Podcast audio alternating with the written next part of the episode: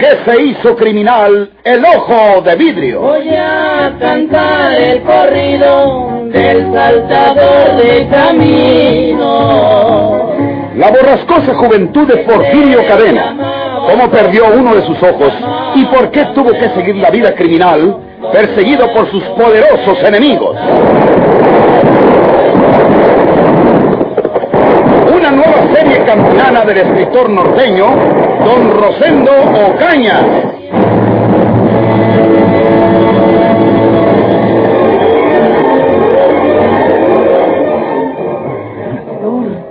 Maldito traidor. ¿Qué le dijiste a ese hombre? Que yo cometí todos los delitos, ¿verdad?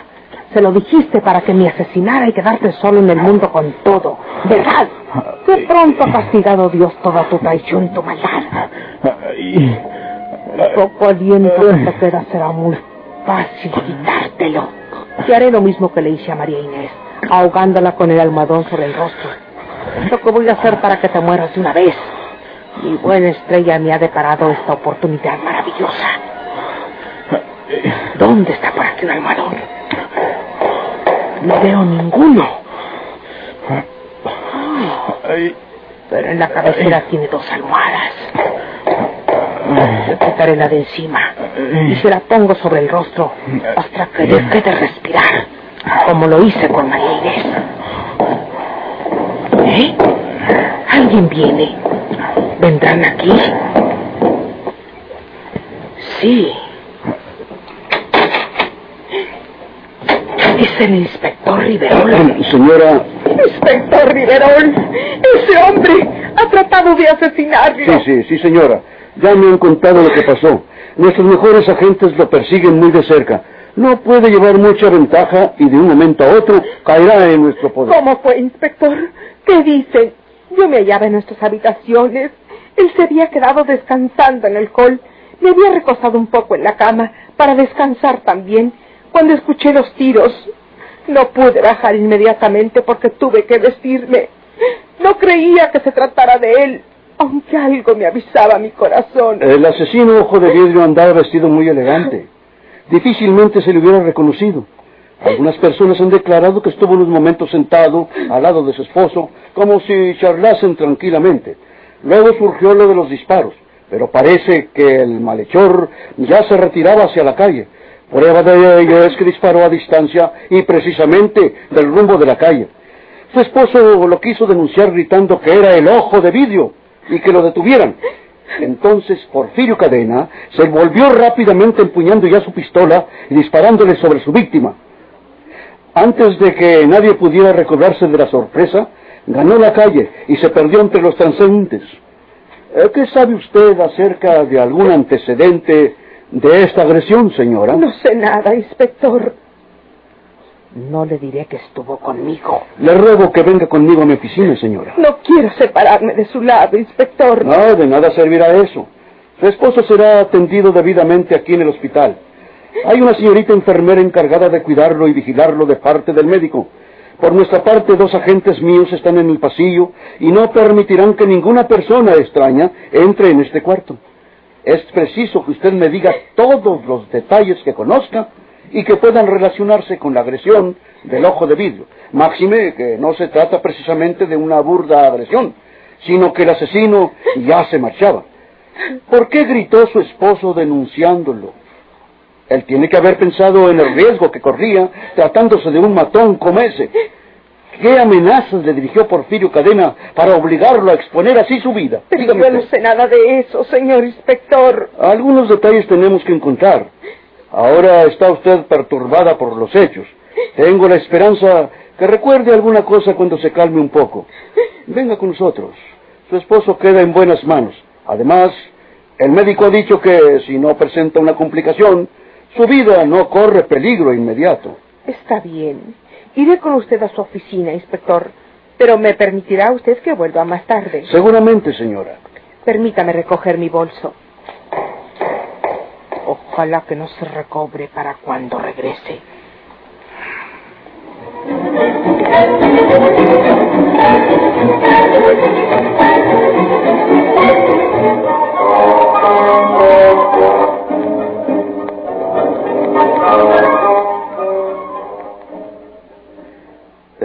Siéntese, señora Salinas. Póngase cómoda. Gracias, inspector. Eh, señorita secretaria, consígame una conferencia telefónica de larga distancia con el inspector general de policía de San Luis Potosí. ¿Eh? ¿Qué quiere indagar de nosotros con la policía de San Luis?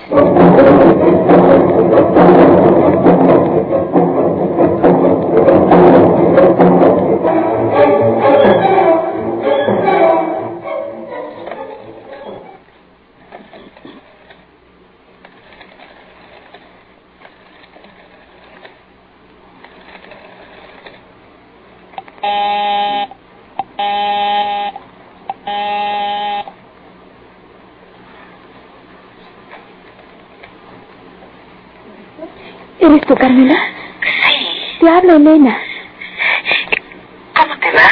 Es mal como a mí, ¿verdad? Ya sé por qué me hablas. Sí. Yo debes haber leído el periódico. Ese hombre balaceó a otra persona y sigue suelto. ¿No es un gran peligro para nosotros? La misma cosa he estado pensando yo, Elena. Nosotros fuimos amenazadas por él. Si lo identificáramos, aunque ya muerto el señor ese que se suicidó, o como haya sido en su celda, pues eh, es menos importante que nosotros identifiquemos al verdadero asesino de tu vida, el señor Rivero. Como tú eres sumamente peligroso, Carmela. Te llamé para consultarte. Yo creo que no debemos ir al trabajo mañana. Yo esta noche no saldré a ninguna parte. Figúrate que por mi mala suerte toca que mi hermano Javier está fuera de la ciudad. Fue a Jalapa a surtir unos pedidos. Estoy sola y tengo miedo. Le hablaré por teléfono por la mañana a mi otro jefe y le digo la verdad. Por unos días no iré a la oficina.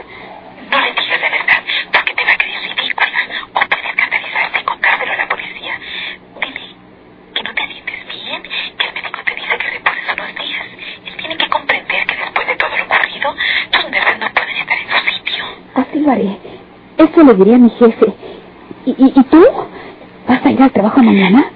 Julio, mi novio, me acompaña todos los días desde que ese hombre me interceptó cuando volvía por la tarde. Él me dirá lo que debo hacer después de esto que publican los periódicos. Sí.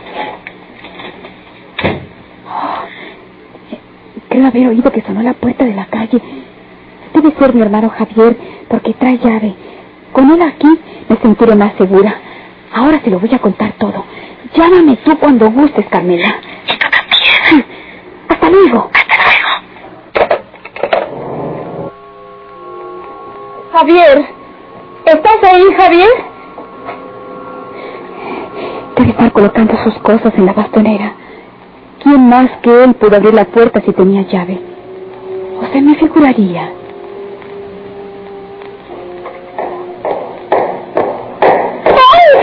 No grite, no vuelva a gritar. Por favor, por piedad, yo... No le voy a hacer ningún daño. Nomás quiero hablar con usted. Cuidado, cuidado. Alguien viene porque usted gritó. Dígale que no pasa nada. Que si va a caer o lo que usted quiera. ¡Elena! ¡Elenita! No es nada. Me iba a caer de la silla. Colocando un cortinero. Gracias.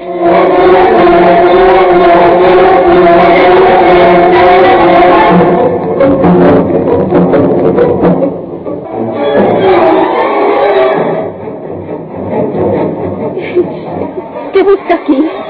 ¿Cómo ha entrado si, si la puerta tenía llave? Le ruego que hable más quedo. Haga de cuenta que estamos platicando. Yo soy un hombre malo y aprendí a abrir las puertas con una llave falsa, pero... No, no, no, no puede salirse, señorita. Le volví a echar llave y me le eché a la bolsa. Démela. Deme la llave. Señorita, ¿quiera silenciarse? Venga para acá. Deje ahí esa puerta. Por Dios que no he venido a hacerle un mal.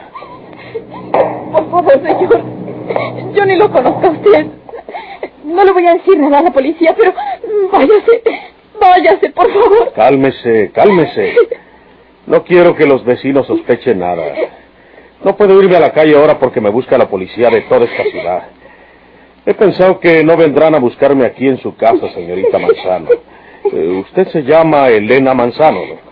No podrá usted quedarse aquí mucho tiempo, señor. Mi hermano Javier no tardará en regresar. Será preferible para usted marcharse antes de que él vuelva. ¿A dónde fue su hermano Javier, señorita? No importa dónde haya ido. Le digo que no tardará en regresar. Evite usted una nueva complicación marchándose enseguida. Yo le prometo no llamar a la policía, ni a nadie. Olvidaré que... que ha estado usted aquí. Pero váyase. Siéntese. Yo también me voy a sentar tantito. Cuando yo estaba por fuera de la puerta, queriendo quitarle la llave, usted le dijo a la amiga con quien estaba hablando por teléfono que su hermano Javier había ido a Jalapa a surtir unos pedidos. ¿De qué? ¿Qué, qué vende su hermanito? Es agente de una ferretería. La Bower. ¿La conoce? Eh, sí, creo que he pasado por ahí. ¿Y su hermano va a regresar ahora? Sí. ¿Qué piensa usted decirle de mí a su hermano? Nada. Por eso le digo que se marche antes. Es que no me voy a ir, señorita Manzano. Aquí no me buscará la policía. Si salgo a la calle, donde quiera que esté, me agarrarán. ¿Sabe usted lo que harán de mí si me agarran? Usted se ha buscado eso. Eso cree usted. Si yo le cuento mi vida, si yo le digo lo desgraciado que he sido desde que era como un niño, si yo le digo que no he conocido en el mundo más que enemigos, gente que me enseñó a matar en mi propia casa, si yo le digo que mataron a mi padre delante de mí, mientras que yo lloraba de rabia porque no podía defender al pobre viejo, si usted supiera que a mi madre, que nada les debía, que el único que quería era que se hiciera justicia en el asesinato de mi padre, fue casada como un venado, como se casa un venado. Esa fue la escuela de mi vida, señorita Manzano. Ahora no soy más que una fiera acorralada. Sus ojos desde hace rato están preguntándome por qué maté a la señorita Victoria. La maté porque quería denunciarme. Si no la mato a ella, la policía me agarra y me matan a mí. No es eso estar acorralado como una fiera. No, no, no se asuste usted. Todo lo que quiero es estar en un lugar seguro donde no me busque la policía. Y aquí no me buscará. ¿En qué va a Jalapa su hermanito? En autobús. En los autobuses que están por acá, por la estación de Buenavista. Sí. ¿Y qué edad tiene su hermano? 26 años. ¿Es ese que está en el retrato ahí? Sí. Ajá. Tengo hambre, señorita Manzano. No he podido entrar en un restaurante a comer alguna cosa porque se me hace que toda la gente que me ve me reconoce y que van a avisarle a la policía. Deme algo que comer y yo se lo pago. Aquí donde me ve tengo dinero. Soy un hombre rico. Quién sabe si ese dinero no se ha ganado honradamente, pero es mío. No más yo sé dónde lo tengo y puedo disponer de la hora que se me antoje. No pruebo bocado desde anoche o desde ayer tarde. Voy a ver qué puedo ofrecerle. Pero me promete que se marchará después. No, ¿No? no, señorita. Yo tengo que estar aquí escondido cuando menos unos tres o cuatro días. ¿Aquí? Aquí. Cuando venga su hermano le diremos la verdad y yo les pagaré por tal de que me dejen estarme aquí unos días. No, señor. Ahí tiene usted otros cuartos. Uno será para su hermano, ya lo sé. Pero en el otro puedo vivir yo unos días. Mi hermano Javier no aceptará lo que usted se propone. Voy a ver qué le traigo para que coma. Espere. ¿Qué? ¿Me da? No, no, no, no. No, a, a las mujeres como usted no las mato. ¿No? Y las quiero. ¿Por, por qué me ha besado? Porque es usted muy linda. Con permiso.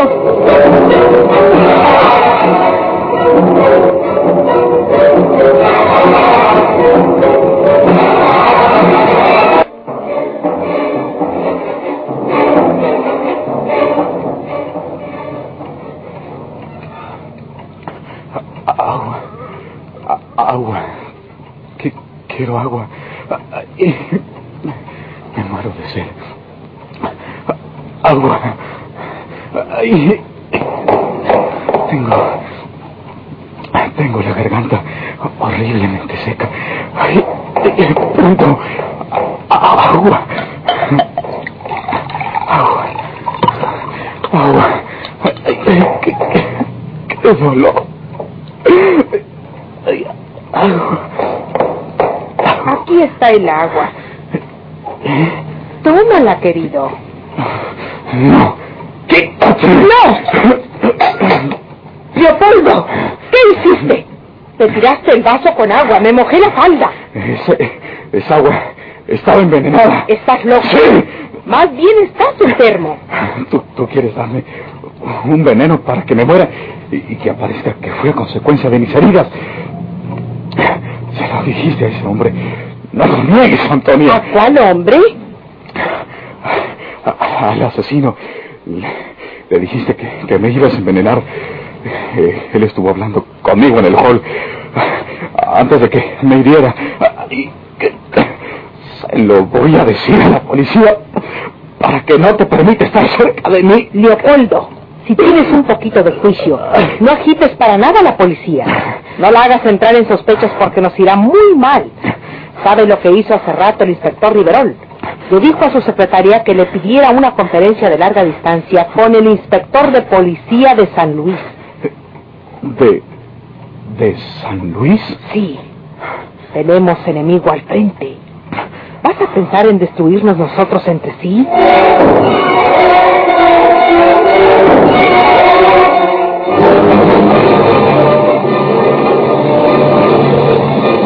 ¿Por qué se hizo criminal el ojo de vidrio?